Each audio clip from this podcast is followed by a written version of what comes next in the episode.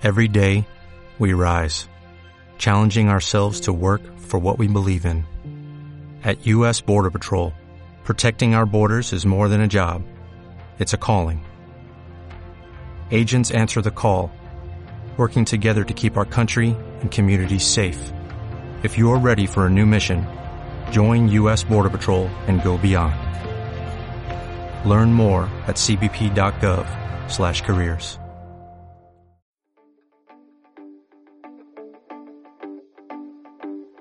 Te damos la bienvenida a Fisiopodcast. La plataforma de divulgación en fisioterapia donde tenemos la oportunidad de sentarnos a charlar con grandes profesionales del sector.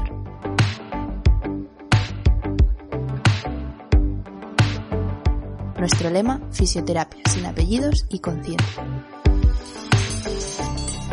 Muy buenas compañeros y compañeras.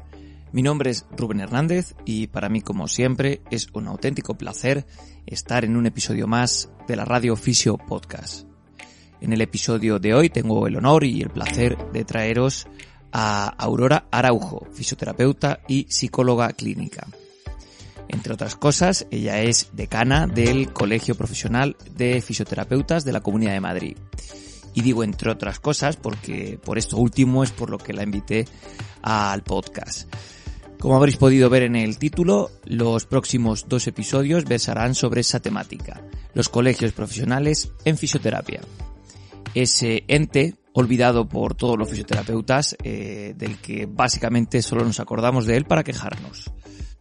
El objetivo fundamental, por tanto, de estos dos episodios, pues es arrojar un poco de luz en torno a esta temática. Conocer o repasar qué es un colegio profesional, cuáles son sus competencias, sus ámbitos de acción, las vías de participación que tenemos los fisioterapeutas, etc.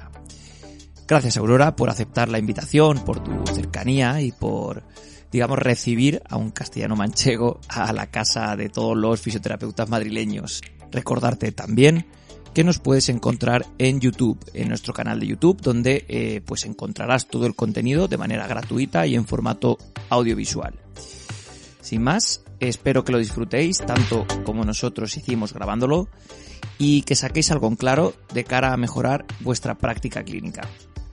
Esto es Fisio Podcast. A continuación, un mensaje rápido para nuestro patrocinador. Fisiofocus, formación especializada en fisioterapia. Para más información, puedes buscarlos en redes sociales o en su página web, donde encontrarás formación tanto en el formato online como en el formato presencial.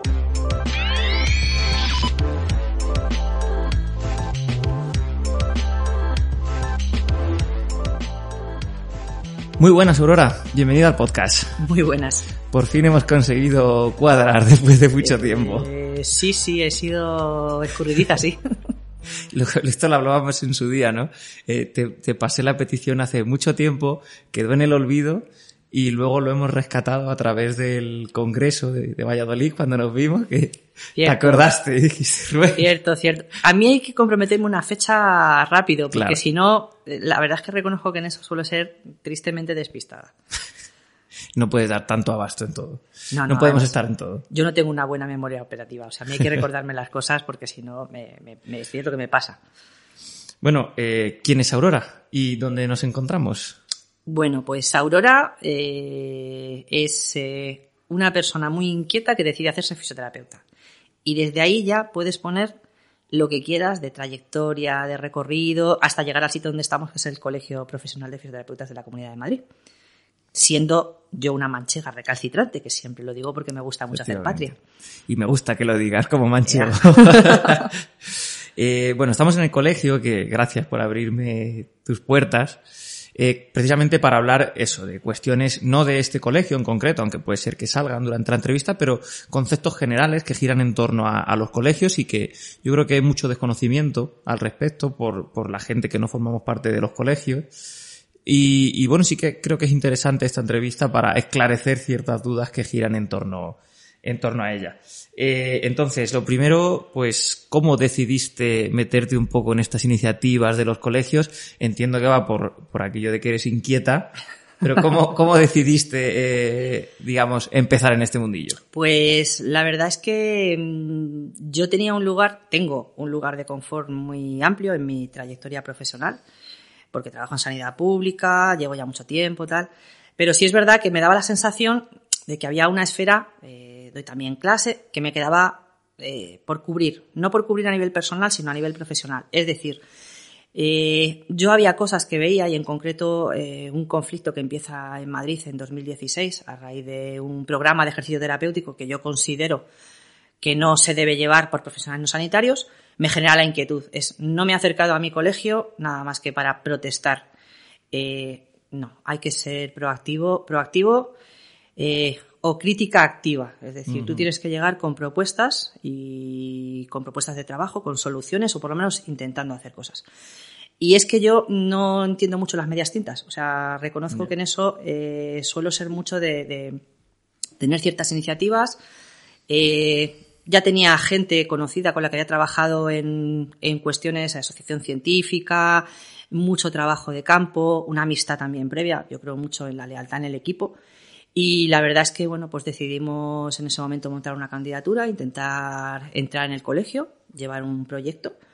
Y, vino un poco por ahí. La verdad es que, eh, ya digo, surge de una cuestión que no me gusta, que no digo que se estuviera negociando mal, ni mucho menos. Simplemente a mí me hace reflexionar sobre por qué no he tocado nunca eh, esa institución que realmente en mi lugar de confort, como digo, mm, no me había parecido necesaria pero ahora me doy cuenta de lo equivocada que estaba.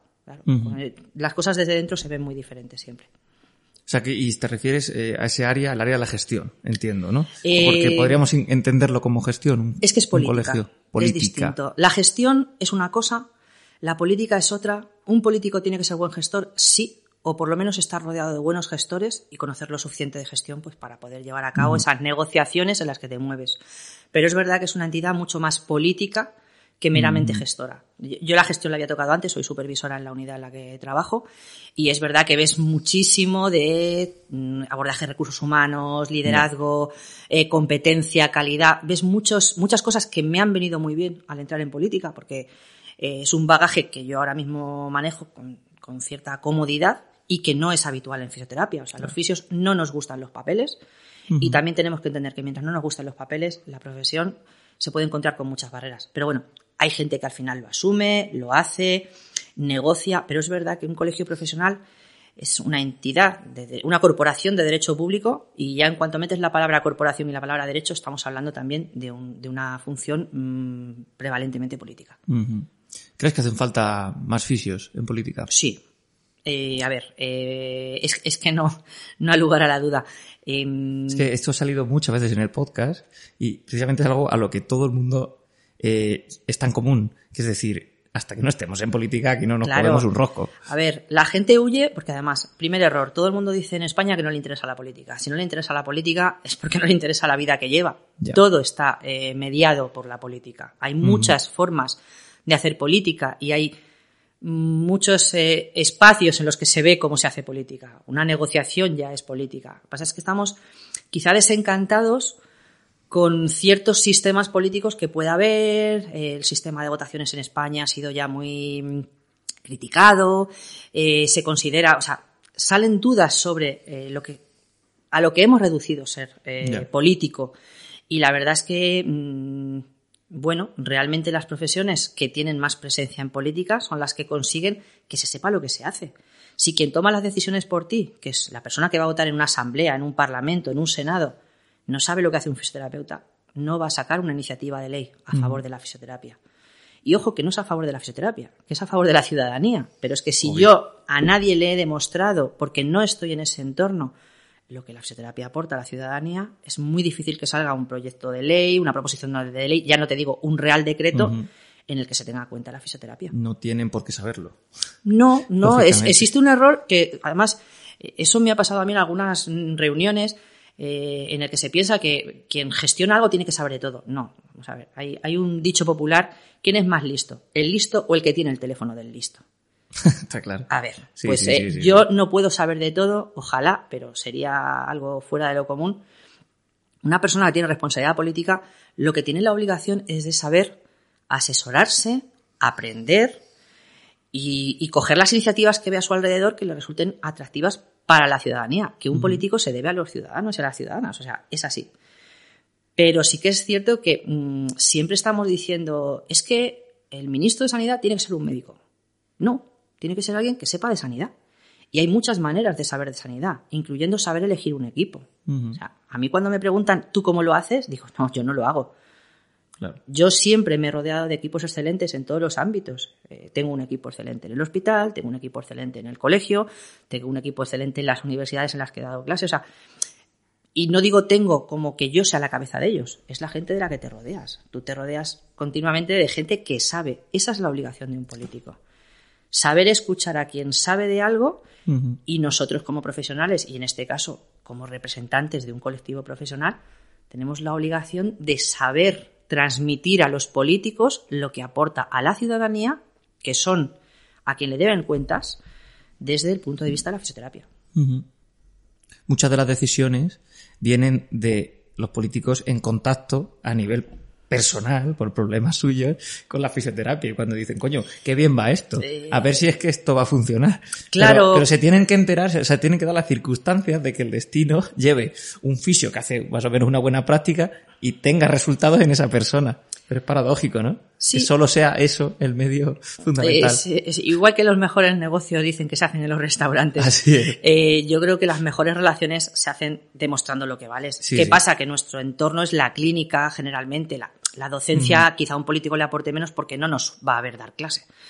Pero, por ejemplo, en, en este caso clínico, alguien tiene una buena experiencia y lo que se da cuenta es de que efectivamente eh, está aportando, ya digo, o sea, una persona de valía lo que sabe es valorar su entorno y ver lo que le puede ofrecer dentro de esa responsabilidad. Entonces, mm, la mayoría de los contactos son personales, pues efectivamente. Eh, yo ayer estaba leyendo, o sea, viendo en la Resistencia un corte de una entrevista a Langui, y dices, bueno, la fisioterapia neurológica no se ha inventado ahora. Y en cambio, cada vez que alguien sale contando esa experiencia positiva, se nos hace una visibilización muy grande de algo que ya digo, o sea, nosotros como fisios nos gusta lo que hacemos, pero realmente el más beneficio en este caso ha sido el paciente. Completamente. Y lo dice muy claro. Y posiblemente ese clip haga más que la mayoría de las campañas. Sí. o, digamos la, buena intención que tenemos todos de que se sepa. Claro, porque, a ver, siempre en, publicidad, marketing, que también un colegio profesional tiene que tocar todo eso y, los que estamos al frente tenemos que aprender también de temas de marketing y de, imagen. Em, siempre los famosos han vendido. El, el, problema que tenemos es en una profesión como la nuestra, eh, hay famosos a los que evidentemente no quieres que se te asocie, no porque ellos sean menos, sino porque no venden esa imagen de salud, esa imagen sanitaria, esa imagen de cuidado.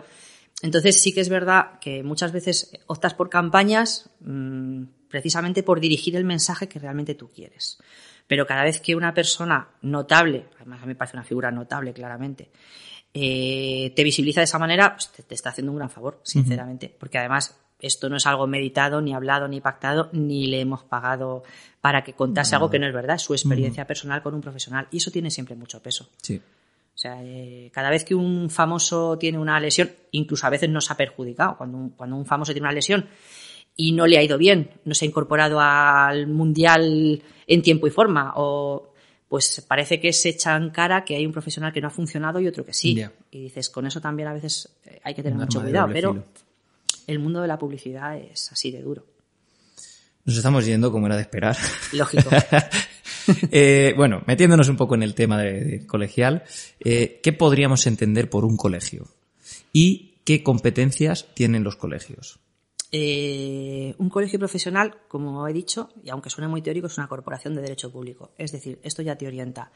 Es la entidad que agrupa y representa a la profesión y a sus profesionales. Y lo digo con este orden porque si un profesional actúa en contra del bien de la profesión, el colegio siempre va a priorizar la profesión. Hay gente que quizá no lo entienda y yo cuando doy charlas en las universidades lo explico bien claro.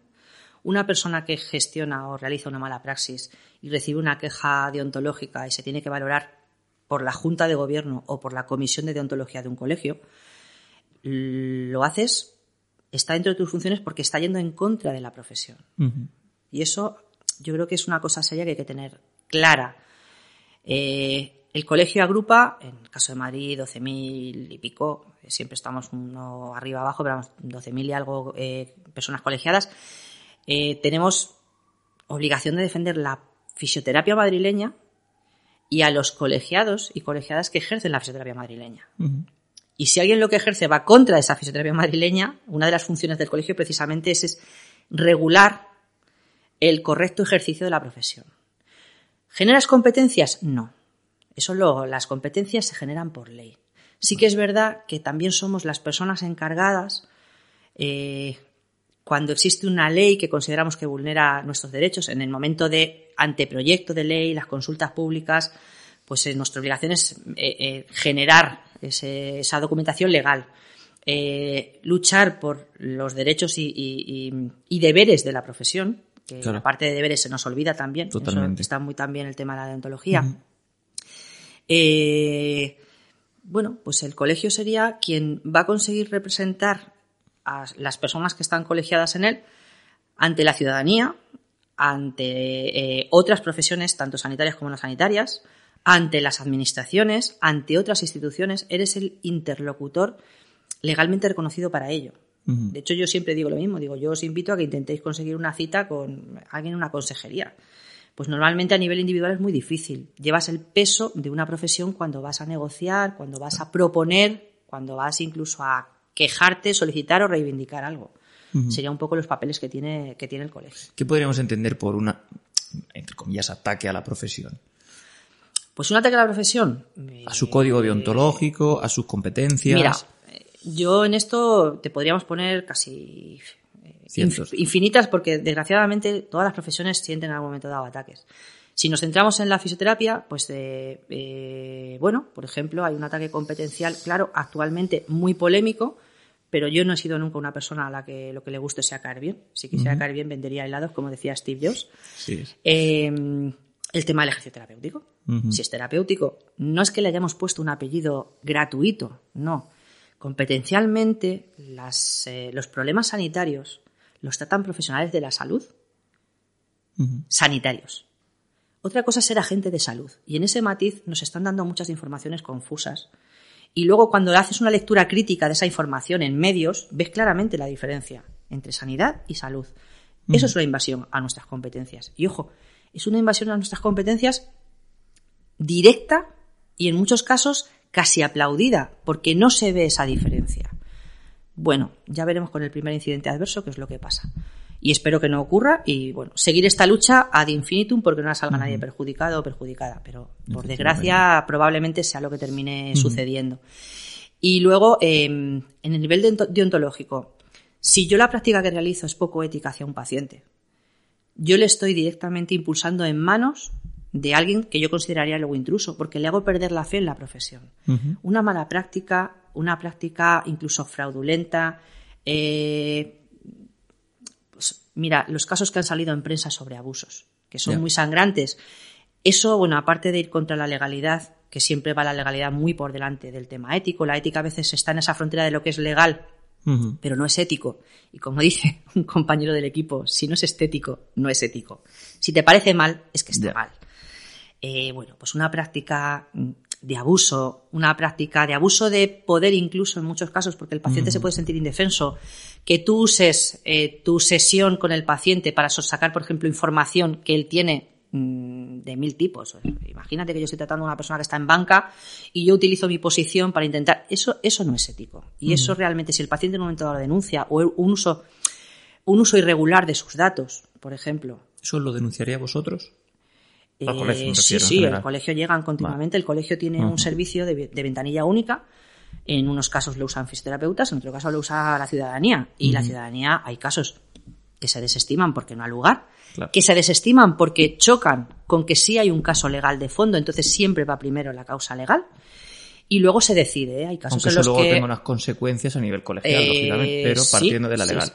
Tú posteriormente una inhabilitación Obvio. de un juez puedes añadirle meses de incapacitación para ejercer, porque si no estás colegiado no puedes ejercer Claro. de fisioterapeuta. Sí, sí, sí. Entonces, eh, Sí, o sea, tú valoras, eh, incluso en casos en los que sí se ha pasado por ese proceso judicial, después decir, mira, es que a mí me parece que la falta es suficientemente grave como para que ahora por eh, un tema deontológico se abra un expediente sancionador, que no es un expediente informativo, que simplemente se trata de recabar la información de una queja que haya puesto eh, uno o una paciente. Y la verdad es que mm, es muy duro cuando de verdad te encuentras a alguien que tiene tan claro que no lo hizo mal, pero es tan claro también que ha roto con la ética profesional. Y a veces pasa, ¿eh? O sea, No del todo consciente de lo que estaba haciendo, en el sentido de... eh, a los fisios no nos gusta estudiar leyes y deberíamos mirarlas más, sobre todo las, Completamente de acuerdo. a, a las que estamos sujetos, porque a veces tú lo que haces no lo haces de mala fe. Realmente a ti te llama tu... de un acto de no mala fe. Claro, a ti te llama tu vecino. ¿Me puedes mirar una cita en el hospital? Ojo, pónmelo por escrito y dime que me autorizas a mirarlo, porque es que estoy entrando en tus datos. La ley de privacidad de datos es... Es una tontería. Es dura de narices. Sí, sí, además eh, existe incluso la controversia de si yo puedo consultar mi propia historia clínica. Porque mi historia clínica se custodia por el hospital, los datos son propiedad mía, pero hay una parte que es propiedad de quien lo emite. Pues hasta ese punto llegamos a desconocer los vacíos que puede haber legales o la legalidad que nos sujeta. Y ahí es donde podemos tener Ya. un problema deontológico, en algunos casos severo. ¿eh?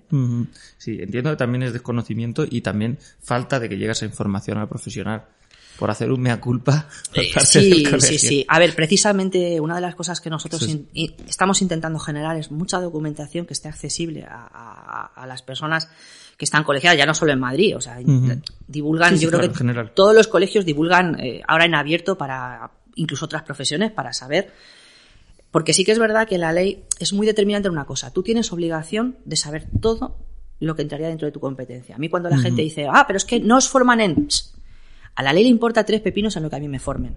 Si yo tengo un paciente con drenaje linfático, tengo obligación o de derivarlo, porque no soy experta en ese campo, y buscarle la mejor atención profesional, o si fuera la única persona que le pueda atender, tendría que formarme en ello, porque tengo obligación competencial al no existir especialidades reguladas.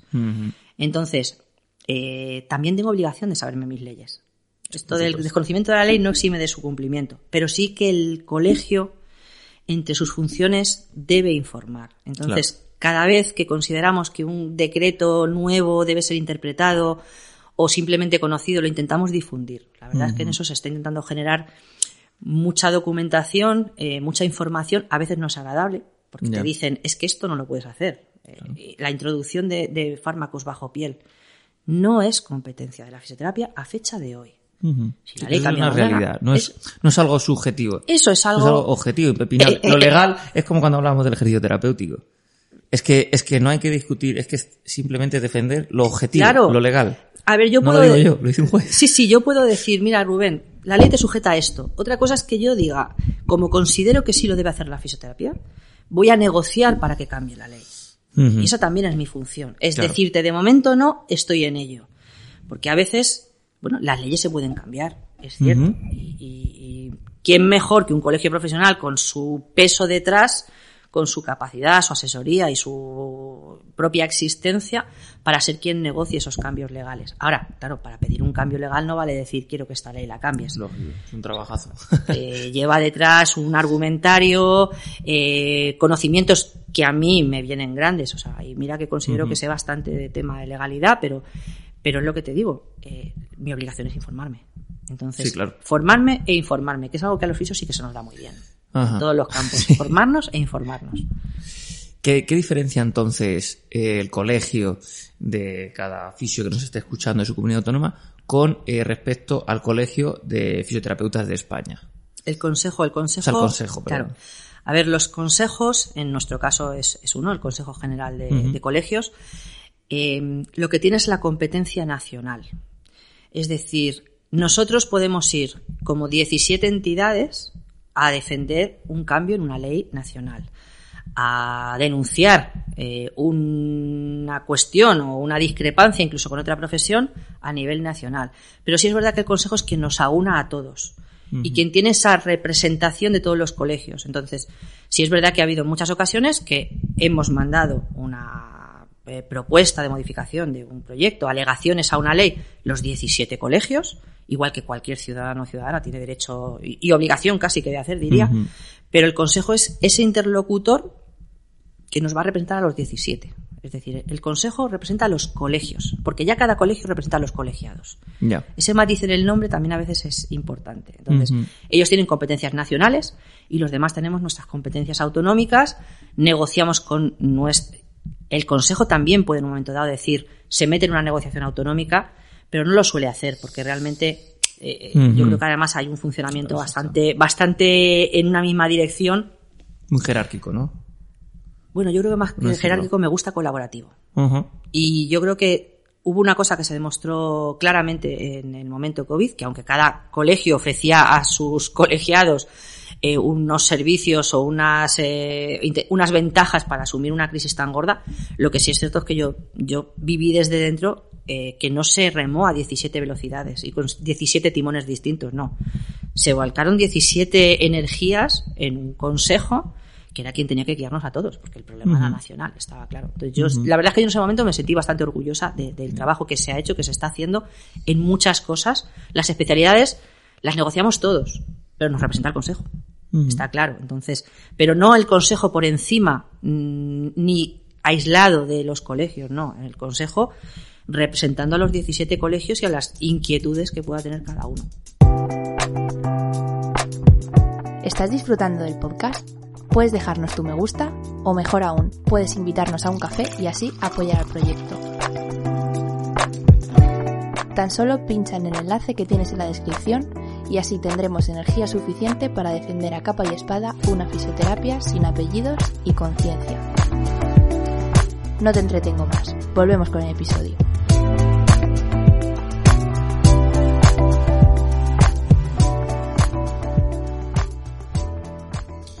Y por darle otra vuelta de tuerca, y respecto a la AEF, a la Asociación Española de Fisioterapeutas, Eh, AEF es una sociedad científica que además creo que nos representa excelentemente y que también tiene eh, muchísima actividad. O sea, yo a veces lo que pienso es, la gente piensa que cómo lo hago yo, yo no sé cómo lo hace Fernando Ramos. Es, lo personalizo en él porque suele ser eh, la, la cara más visible, aunque tiene igual, tiene un equipazo detrás. Entonces, eh, AEF tiene más representación en darle peso específico a la ciencia que avala la fisioterapia, al cuerpo de conocimiento, a ponerse sello de calidad de que una jornada que hace AEF, eh, pues eso, representa a- a- al, cuerpo científico que somos. Eh, más que representación política. Lo que pasa es que hay, un, hay una línea en la que se desdibuja y también tenemos que ir de la mano, precisamente porque si nosotros no somos capaces de aportar todo ese peso que lleva la asociación, eh, pues eh, estaríamos como si a un banco le empiezas a quitar patas. O sea, eh, la fisioterapia se sustenta en, en patas y AEF yo creo que tiene el, el- el gran peso de, de ser ese cuerpo científico que a veces confunden con los colegios, porque sí es verdad que sociedades científicas de fisioterapia empiezan a salir ahora algunas, todas creo que con un futuro muy, muy alentador, como puede ser, por ejemplo, SOGAFI o la Sociedad Valenciana, y, y yo creo que todas con el interés precisamente de ir sumando a ese cuerpo de conocimiento, ese peso. Entonces, bueno, yo creo que, que la diferencia está en que va a ser siempre eh, un colegio más político.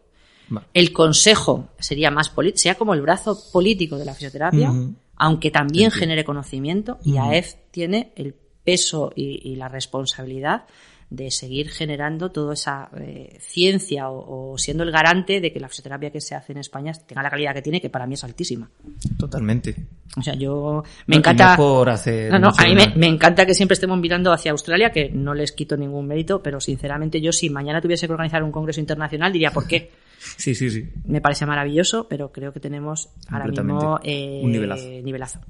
En, además, en, en todos los niveles. Sí, sí, sí. Académico, investigador. Yo creo que Y a veces no nos creemos ni nosotros. nos hemos pasado el juego. Nos hemos pasado el juego, hemos empezado a generar la segunda parte y no nos creemos el, el increíble nivel. Yo cuando voy a las jornadas y me dedico mucho a observar, siempre he sido muy observadora.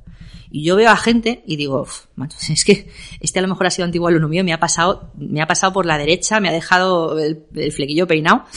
Eh, pero es cierto que dices, tienes eh, un nivel, una inquietud, una capacidad de mejora, un margen, una, un espíritu crítico a hacerse las preguntas Ujú. adecuadas. O sea, dices, vamos a ver, intentamos generar una fisioterapia que de verdad de respuestas.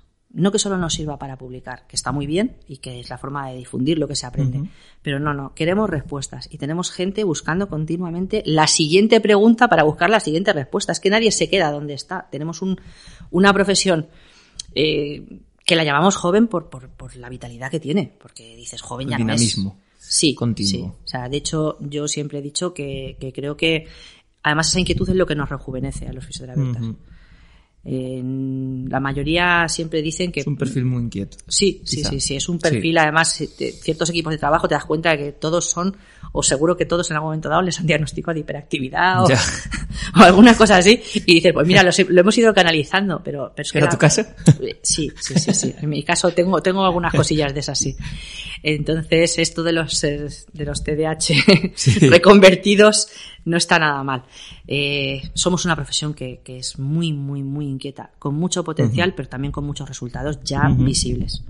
Y eso, esto es una pescadilla que se muerde la cola, afortunadamente para bien. Los más jóvenes nos beneficiamos de la vitalidad que nos ha dado y la filosofía. O sea que también los más jóvenes no están ahí alegres. No. Que es un poco que, que hay que saber valorar las dos partes. La parte de la gente que lleva ya trillado el camino y la gente que está cogiendo ese, ese guante, que lo están cogiendo. Sí, sí, sí. sí. Y, y, hay que saber también ceder el guante y valorar el guante, ¿no? Como quien no, dice. Eh, tú ves, eh, a ver, además, yo creo que hay una cosa muy bonita, que es que una persona más joven ponga en duda lo que dices.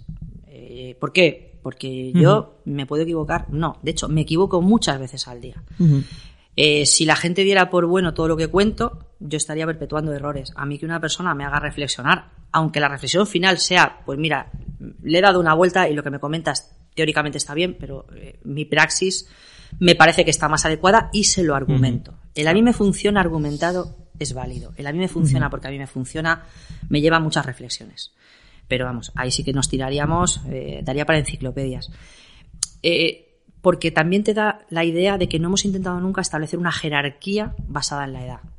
La edad no nos da la razón, ni la edad nos da la verdad absoluta.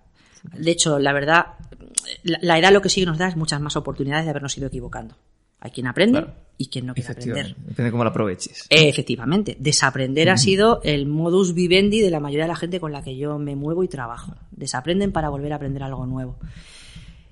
Mm, cuando una persona más joven se atreve a poner en duda lo que yo le estoy vendiendo como verdad, lo que a mí me, lo que yo traduzco es, esta persona tiene la confianza suficiente, tanto en su conocimiento como en mí, para saber que me lo puede decir y darme la oportunidad de aprender de él. Entonces yo creo que... No, no, tomártelo como un ataque. No, no, es que... Si no viene como un ataque. Hay veces que sí va como un ataque y a lo mejor sí que hay que vida, decirle, chavalín, ¿no? La vida es muy compleja, es muy compleja para intentar sí. entrar en los ataques. O sea, yo creo que cuando una persona te quiere atacar, qué pena tiene con ser así. Efectivamente, el problema es más suyo que... Es, tú eres un daño colateral en un ataque. Y luego... Completamente. Eh, sí que es cierto que dices, eh, si el ataque es por intentar enseñarme, a lo mejor mi obligación es enseñarle a cómo se ataca de forma constructiva. Es decir, a, a, a, construir en vez de destruir o en vez de atacar. Mm. Porque además en una profesión, y más en una profesión tan bonita como la nuestra, esa imagen de ataque mmm, lo que genera, para mi gusto, es sensación de desazón, de desconfianza, de... Tenemos que estar humanizados. O sea, si los fisioterapeutas no estuviésemos humanizados y lo primero es humanizarnos con nuestros propios compañeros, pues hombre, algo nos falla. A lo mejor mm. tenemos que dar un paso atrás y decir, ¿cómo puede ser que considere que esto es adecuado hacia una persona, pues no, no por mayor, por más experimentado. Sí, sí, sí. Claro, la diferencia entre una persona más joven y yo eh, es la edad, sí, pero es simplemente que yo he tenido oportunidad de trabajar durante más años, de pegarme más veces contra algo que no me ha ido bien y de reflexionar más veces de por qué ese claro. paciente no me mejoró. Evidentemente también acumulo más éxitos, pero, pero los fracasos también están ahí. Uh -huh. Claro. Creo que es un matiz importante, que muchas veces el, el, tiempo no...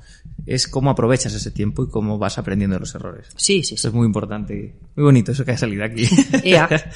Por volver a, a Al colegio, sí, sí. ¿Cómo puede eh, un colegiado de a pie participar en su colegio? ¿Qué medios, o no sé si varían entre colegios? Bueno, yo creo que hay un cuerpo común eh, a todos, que es el trabajo, lo primero la participación en las tomas de decisiones, que son las asambleas. O sea, las asambleas hay un momento muy duro para las juntas de gobierno, que son los ruegos y preguntas, pero bueno, se ruega y se pregunta. Lo que no se debe llegar es al ataque, efectivamente. Uh -huh. Pero a mí una pregunta me hace reflexionar si un proyecto que yo he propuesto realmente es el que el colegiado necesita.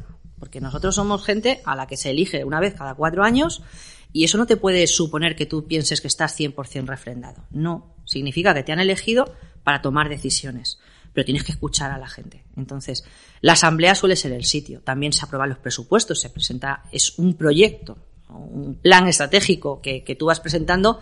En el caso de presentarlo año a año, como se suele hacer en todos los colegios, se llama plan operativo. O sea, eso mm. también es un tema un poco más de gestión. Eh, aparte de las asambleas, todos los colegios tienen comisiones de trabajo. Las comisiones de trabajo eh, pueden parecer ingratas porque al final eh, dices, bueno, es que estoy dedicándole mi tiempo. No, no se lo estás dedicando al colegio, se lo estás dedicando a tu profesión. En el fondo te lo estás dedicando a ti mismo. Se genera documentación, se generan grupos de expertos. Lo que decíamos antes de los asesores. Yo no tengo por qué saber de atención temprana, si no en mi campo. además, todos sabéis ya más o menos que yo vengo últimamente de la rehabilitación cardíaca, básicamente. Eh, pero necesito grupos de expertos en cada campo de la fisioterapia. Que me generen documentación, que me generen opinión, que me generen infografías para la población. O sea, lo que yo divulgue tiene que estar refrendado por el conocimiento de gente que sabe más que yo de un tema. Entonces, esa es una forma también muy bonita de participar eh, las comisiones de trabajo y a veces se hacen encargos directamente de documentación. Eh, en algunos casos incluso dura. Eh, hay, hay, documentos marcos que han salido de comisiones de trabajo. Y luego, yo animo también a que la gente participe desde las redes. Pero desde las redes, cuando un colegio te pide entrevistarte, le está dando a, a, lo que tú divulgas ese sello de decir, y además lo vamos a hacer oficial porque considero que es necesario. Entonces, bueno, pues participar generando contenidos, hoy en día que todo tiene que estar en redes, pues también es una cosa que se agradece, porque igual alguien con mi edad está claro que no va a ser la persona que mejor se mueva en redes, o, yo siempre lo he confesado, eh, pero igual que no lo hago yo, eh, tú puedes tener un departamento de comunicación que necesita que fisioterapeutas les digan qué divulgar esto es interesante, esto no, esto es estratégico. Eh, entonces, son formas que se tiene de colaboración dentro del colegio, porque es que el colegio son sus colegiados. Yo lo digo y parece un eslogan. No, no. Es verdad. Eh, 12.000 personas no pueden depender de 14, por muchas cualidades que tengan esas 14 personas, está claro. Y además, de hecho, si no se ve movimiento en un colegio, también pierdes presencia entre la clase política, porque lo que ves es que es un colectivo estático, inmovilista. Y eso suele atraer poco para hacer, tener iniciativas que favorezcan a esa profesión. ¿Crees que hay eh, poca participación o, podría haber más participación? Sí, hombre, siempre se puede mejorar. ¿Y hay poca participación? Sí. Tenemos, eh, por ejemplo, 33 comisiones actualmente. Estamos muy contentos porque muchas funcionan muy bien, otras están un poquillo más paradas, a ver si conseguimos volverles a dar un poquito de ánimo. Eh, pero sí es verdad que todos los colegios profesionales, no solo sanitarios, ni siquiera no solo de fisioterapia, eh, suelen hablar mucho de la desafección que hay. Porque sí que es cierto, y más en nuestro caso que la colegiación es obligatoria, a ti te parece un impuesto revolucionario. Es que yo tengo que pagar por estar colegiado. Probablemente cuando estás dentro y ves eh, las cosas que se consiguen, las que no, eh, a veces quizá no consigamos visibilizarlas lo suficiente y puede ser uno de los problemas la gente no se da cuenta de cuántas cosas se consiguen desde los colegios. Y de hecho las profesiones que no tienen colegio profesional siempre están deseando y te puedo asegurar que no es porque las juntas de gobierno se enriquezcan estando ahí. O sea, yo creo que lo bueno de la transparencia es que se ve claramente lo que te aportan, lo que no te aportan. Eh, puedes echar cuenta de lo que sale en la hora de trabajo colegial y dirías, eh, está claro que el compromiso lo adquieres pues, pues por otro tipo de interés.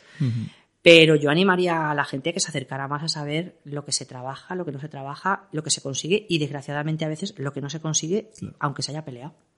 Efectivamente. Sí, muchas veces eh, pecamos y yo hago el mea culpa como posiblemente lo hayamos hecho todos, que es quejarnos cuando algo no nos parece bien, pero luego cuando hay que eh, ponernos, como, como te pasó a ti, ¿no? Cuando te iniciaste en esto, de decir, eh, vale, está muy bien, pero también voy a mirarme un poco a mí y ver qué puedo ayudar a mi colegio. Claro, mi primer. A, que aquello tire para adelante. Yo soy la primera que entonces no se me da culpa. De hecho, ha habido gente que me ha dicho, es que, bueno, pues mira, sí, tomé la decisión quizá tarde. Eh, tenemos a miembros en el equipo que sí han colaborado activamente con el colegio mucho más tiempo.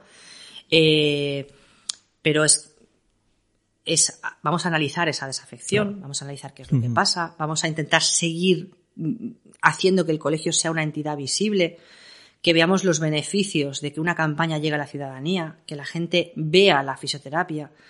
Eh, yo trabajo en pública, a mí la gente me vaya a igual. O sea, realmente que la fisioterapia se vea revierte mucho en que la persona que se dirige a una clínica sepa que está en manos de un profesional que es garante de, un trabajo sanitario de calidad. Entonces, muchas veces cuando la gente mm, es que total para hacer anuncios, verás, pues es que esos anuncios son los que hacen que una persona que no sabía siquiera que un fisioterapeuta pudiera tratar respi, que a mí me encanta que ahora se hable muchísimo de respi, pero es que el respi, yo ya entraba en la UCI en el año 90 y eh, 3,94 en prácticas. La UCI no se ha inventado ahora y la presencia de los fisios en UCI, que es, es que han empezado. No, llevamos haciéndolo toda la vida, pero la gente no lo sabía. La fisioterapia oncológica, la gente no sabe, la gente al revés piensa que todo lo que tiene que ver con cáncer es reposo, es fatiga. Entonces, eh, si nadie lo visibiliza por ti, ¿cómo vas a conseguir que la gente venga a tu consulta a que trabajes con ellos? Es, es casi imposible. Hasta aquí el podcast de hoy.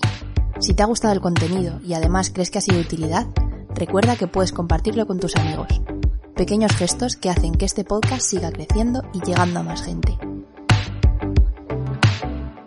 Si quieres estar al tanto de futuros episodios, puedes seguirnos en redes sociales o suscribirte a la newsletter de nuestra página web, donde también podrás encontrar las notas de todos los episodios. Muchas gracias por tu tiempo. Hasta la próxima.